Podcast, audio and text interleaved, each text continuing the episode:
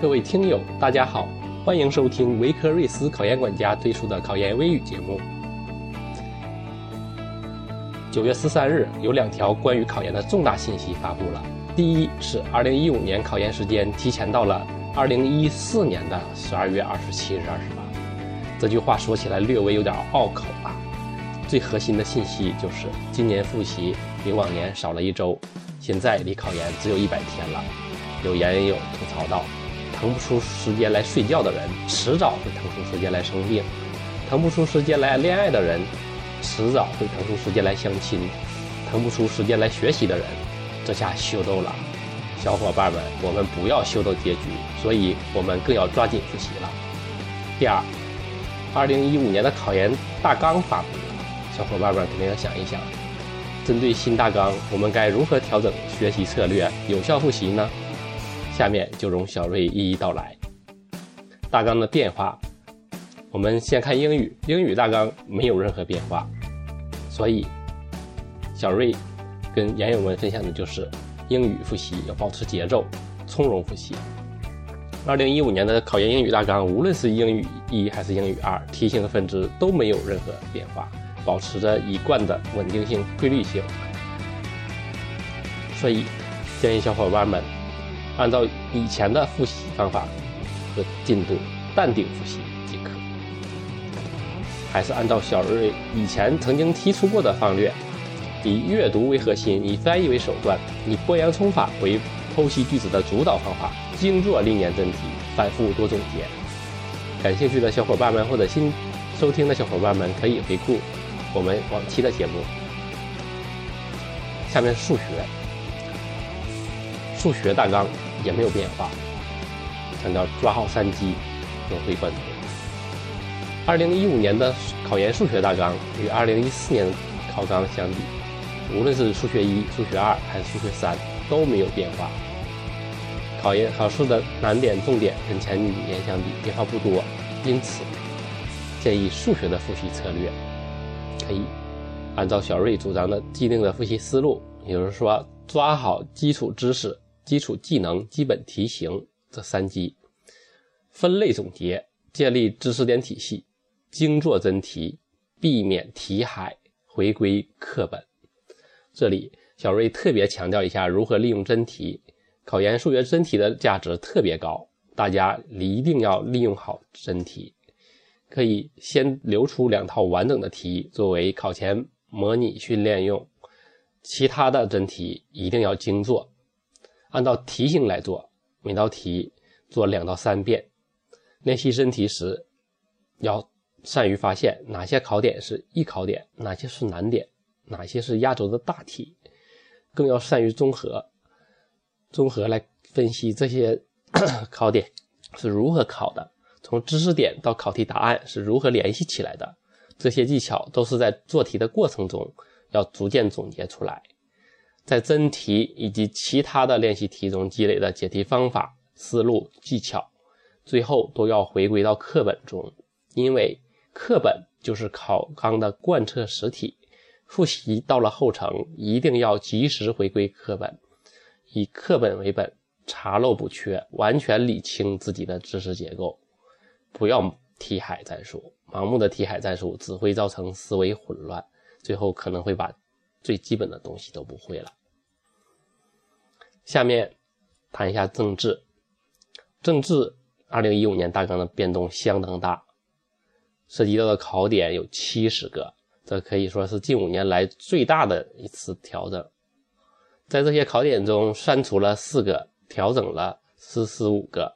尤其是毛中特这一科目的变化极大，甚至无法完全用新旧知识点对照去梳理。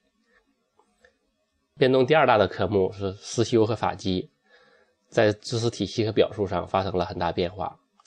马原这一部分新增了三个考点，而近现代史纲要还有形势政策这些没有变化。具体到每一门学科，马原马原的变化有十七处，大家重点把握三新。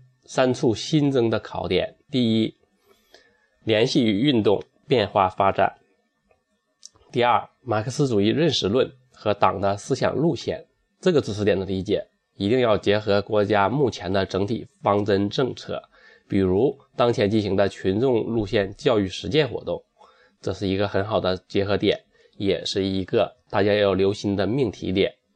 第三，就国家的起源和实质。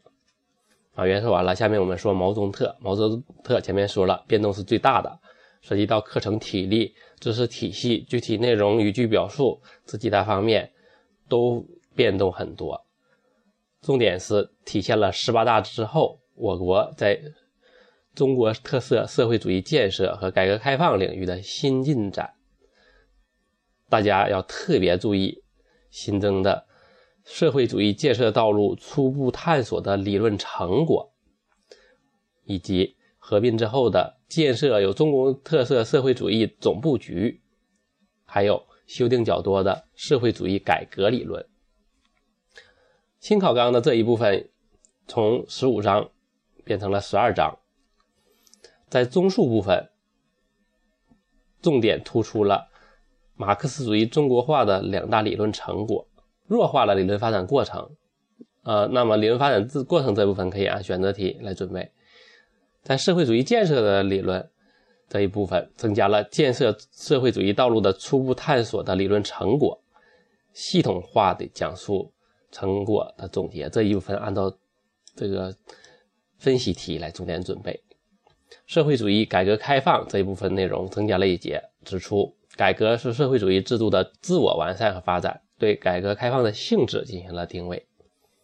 中国特色社会主义的总布局由原来的四章并成了一章，将生态文明扩展为新的一节，体现了十八大提出的五位一体的新提法。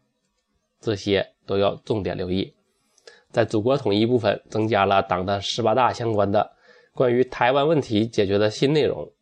这一部分按照选择题来准备。外交和国际战略部分加入了十八大提出的关于实现互利共赢的十二号十二个字的外交方针，这一部分也作为选择题来准备。中国特色社会主义建设的依据力量部分新增了建设有中国特色社会主义的根本目的。是刚说过了，没有变化。思修和法纪是变化第二大的，同样课程体力、知识体系、具体内容。语句表述四大方面都有有增有减，考生要重点关注社会主义法治理念、中国特色社会主义法律体系与新增的锤炼高尚品格这三个章节的调整变化。具体来说，由原来的八章变成七章，新增了八个知识点。这八个知识点分别是：第一，法律的历史发展；第二，中国特色社会主义法律体系的形成。第三，中国特色社会主义法律体系的特征。第四，树立社会主义法治理念的意义。第五，自觉树立社会主义法治理念。第六，法治思维方式的含义和特征。第七，培养法治思维方式的途径。第八，保障法律的至上地位。删除了建设社会主义法治国家的绝大部分内容，仅仅保留了关于社会主义法治理念的部分内容，以及国家安全法律知识、我国的实体与程序法律制度的绝大部分内容。对于社会主义法治理念的基本内容进行了扩充，这里面有一些词句的变化，把那个爱国。继承爱国传统，弘扬民族精神，变更为继承爱国传统，弘扬中国精神；把加强道德修养、锤炼道德素质，改为学习道德理论，注重道德实践。这一部分说完了，然后形势与政策，也就是传统的行政实政部分，这一部分考察时间要顺延为二零一四年的一月到二零一四年的十二月，这部分没有实质性的变化。说完了政治。我们再来说一下计算机的统考。